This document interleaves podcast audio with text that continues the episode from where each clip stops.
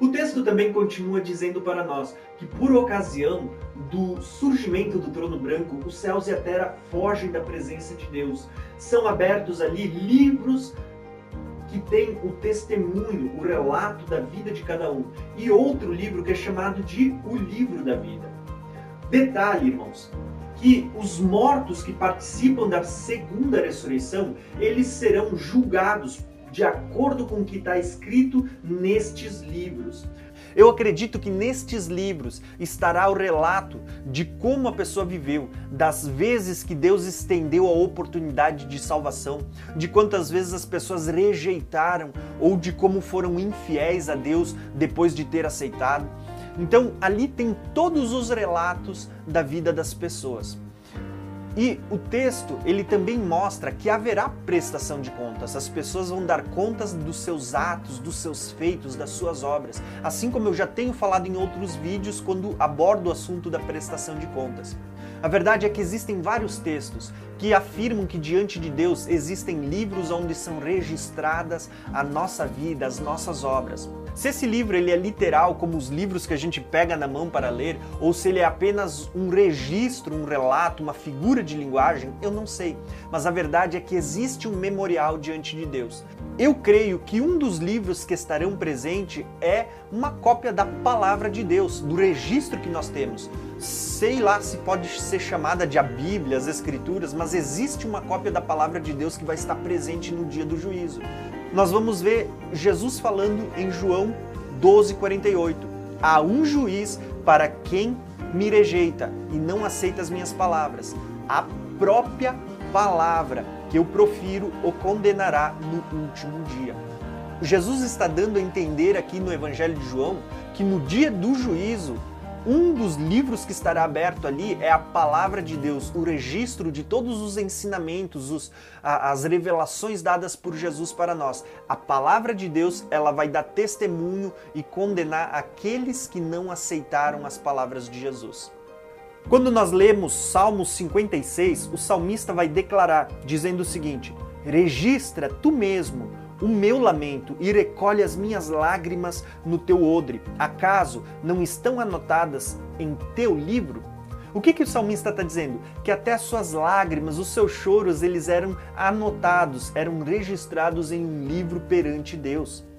Por isso, quando Apocalipse 20, versículo 12 diz que quando os mortos estiverem diante do trono de Deus, livros serão abertos. O texto ele está deixando claro uma coisa: vai haver registro diante de Deus da vida das pessoas. Se vão ser livros literais ou se é apenas uma figura de linguagem, eu não sei, mas a verdade é que vai existir diante de Deus um memorial, um registro com as obras de cada um. Porém, além dos livros com o registro das obras, também vai haver ali outro livro, um livro bem específico Neste livro não tem a história, não tem registro de ninguém, apenas nomes. O nome de todos aqueles que são salvos. E nós vamos ver vários textos que falam deste livro, que recebe o nome de o livro da vida, porque só está nele aqueles que têm a vida eterna, aqueles que reinarão com Cristo pela eternidade. Os profetas já davam testemunho deste livro, embora alguns deles nem usassem esse termo, esse nome, o livro da vida. Por exemplo, Malaquias 3, do versículo 16 ao 18, ali fala sobre um registro diante de Deus, um memorial diante de Deus para aqueles que temem a Deus. E olha só, depois aqueles que temiam ao Senhor e conversavam uns com os outros, e o Senhor os ouviu com atenção, e foi escrito um livro como memorial na sua presença acerca dos que temiam ao Senhor e honravam o seu nome. No dia em que eu agir, diz o Senhor dos Exércitos, eles serão o meu tesouro pessoal. E eu terei compaixão deles, como um pai tem compaixão do filho que lhe obedece. Então vocês verão novamente a diferença entre o justo e o ímpio, vocês verão entre os que servem a Deus e os que não servem. Sabe o que Malaquias está dizendo? Que existe um livro como memorial diante de Deus, aonde são registrados aqueles que temem ao Senhor e aqueles que honram o seu nome, aqueles que são obedientes a Deus. E diz que haverá um dia, um dia específico, ele diz: "No dia em que eu agir", ele diz assim: "que eles serão para mim um tesouro pessoal". Olha as promessas para aqueles que têm o seu nome registrado neste memorial, neste livro. E diz o seguinte: que nesse dia verão novamente a diferença entre o justo e o injusto, entre aqueles que servem a Deus e aqueles que não servem. Que livro é esse do qual Malaquias está falando? Ao meu entendimento, é o livro da vida, embora só não esteja sendo usado esse título. Agora, se esse texto talvez ele não seja específico, não fale com clareza do livro da vida, nós temos vários outros que falam com clareza que existe um livro como memorial com o nome das pessoas. Moisés, em Êxodo, ele vai dizer o seguinte, né, quando ele está ali uh, intercedendo pelo povo. Ele diz: Mas agora eu rogo, Senhor, perdoa-lhes os pecados, e senão, risca-me do teu livro que escrevestes. E aí Deus responde para Moisés, né? Riscarei do meu livro todo aquele que pecar contra mim. O que, que Deus está dizendo para Moisés? Qual era o entendimento do próprio Moisés acerca do assunto? Que existe um livro diante de Deus, um memorial onde os santos, os salvos estão escritos. E Moisés está dizendo: Olha, Senhor, se o Senhor não, não quer mais esse povo, me tira também do teu livro. E Deus ali dá um princípio, até no qual eu não vou me aprofundar hoje. Ele diz: Eu só vou tirar do meu livro aqueles que pecarem contra mim. Então nós vamos ver que existe sim um livro diante de Deus onde os justos estão registrados. Salmo 69, nós temos ali o salmista falando dos ímpios, e ele vai dizer o seguinte, versículo 28: Sejam eles tirados do livro da vida e não sejam incluídos no rol dos justos. Sabe o que o salmista está declarando? Que aquele que vive de forma impiamente, ele está declarando tem que ser tirado do livro da vida e não pode ser contado entre o rol dos justos, aqueles que herdarão a vida eterna. Se não bastasse estes textos, Daniel, um profeta apocalíptico do Velho Testamento, ele vai falar também do livro da vida. E Daniel vai dizer o seguinte: Daniel 12, versículo 1. Naquela ocasião, Miguel, o grande príncipe que protege o seu povo, se levantará. Haverá um tempo de angústia, tal como nunca houve antes, desde o início das nações até então. Mas naquela ocasião, o seu povo, todo aquele cujo nome está escrito no livro, né, será liberto. Daniel, embora não está falando do julgamento do trono branco, ainda assim ele faz menção daqueles que têm o seu nome escrito num livro diante de Deus, que embora o título livro da vida não apareça, mas é deste livro que Daniel está fazendo menção. No Novo Testamento, esse princípio de um livro diante de Deus também era muito claro. O próprio Jesus, quando vê os discípulos voltando alegres, porque muitas pessoas estavam sendo curadas, os demônios se submetiam a eles, as pessoas eram libertas por meio da autoridade que haviam recebido de Jesus, Jesus declara, né? Contudo, alegrem-se não porque os espíritos se submetem a vocês, mas porque os seus nomes estão escritos no céu os mais diversos textos, eu posso citar muitos para vocês. Todos eles estão declarando que existe um memorial diante de Deus, aonde os santos têm o seu nome registrado. E com tantas revelações que fazem menção sobre este livro, aonde os santos estão registrados, aonde aqueles que aceitaram a Cristo e que têm a promessa da vida eterna têm o seu nome registrado, o próprio livro de Apocalipse não poderia ficar de fora, porque ele também faz menção aonde contém promessas e aonde tem relatos daqueles que têm o seu nome escrito no livro da vida. Por exemplo, Apocalipse 3, versículo 5, uma das cartas dirigida a Sardes, diz o seguinte: Ao vencedor, igualmente será vestido de branco, e jamais apagarei o seu nome do livro da vida.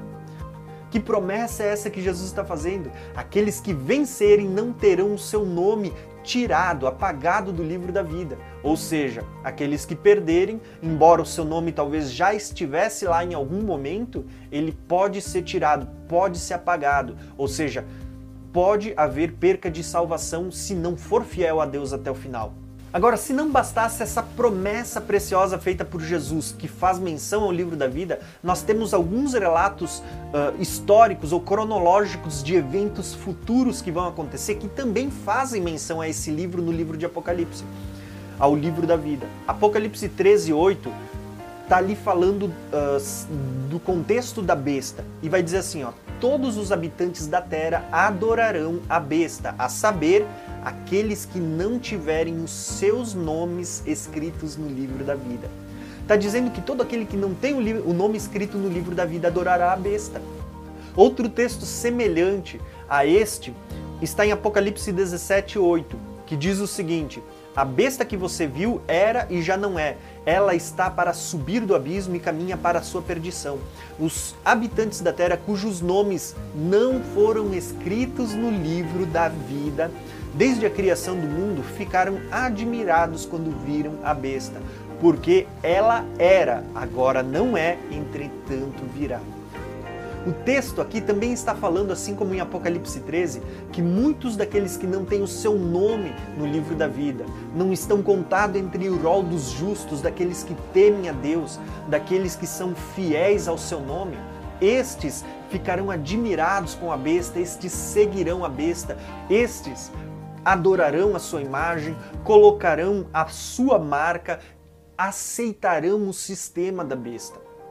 E talvez um dos últimos textos que eu vou citar aqui, só para mostrar para vocês como essa ideia de um livro, um memorial diante de Deus, é um contexto que aparece em todas as Escrituras, está em Apocalipse 21, 27, que diz: Nela jamais entrará algo impuro, está falando da Nova Jerusalém. Nem ninguém que pratique o que é vergonhoso ou enganoso, mas unicamente aqueles cujos nomes estão escritos no livro da vida do Cordeiro. Então, os mais diversos textos que fazem menção a livros ou especificamente ao livro da vida, eles deixam claro que existe um critério para se herdar a vida eterna é ter o seu nome escrito no livro da vida. Porque o próprio nome, livro da vida, ele já diz: tem o seu nome registrado ali quem herdou a promessa da vida eterna, aqueles que são contados entre os vivos, o rol dos justos. Então, nós podemos aqui tirar uma conclusão: só vão participar do reino de Deus, estar com o Senhor durante a eternidade, aqueles que tiverem o seu nome escrito no livro da vida. Agora, quando olhamos para a ordem cronológica desses eventos que estão acontecendo, o surgimento do trono branco, livros sendo abertos, outro livro que é o livro da vida, então nós vamos ver que ocorre um julgamento onde todos os que não participaram da primeira ressurreição, eles participarão dessa segunda ressurreição onde até a morte e o Hades estão entregando os seus mortos para julgamento. Aqui está dizendo que aqueles que não tiverem o nome escrito no livro da vida estão sendo condenados e vão ser lançados num lugar pior do que o Hades que é esse lugar dos mortos, vão ser lançados no lago de fogo.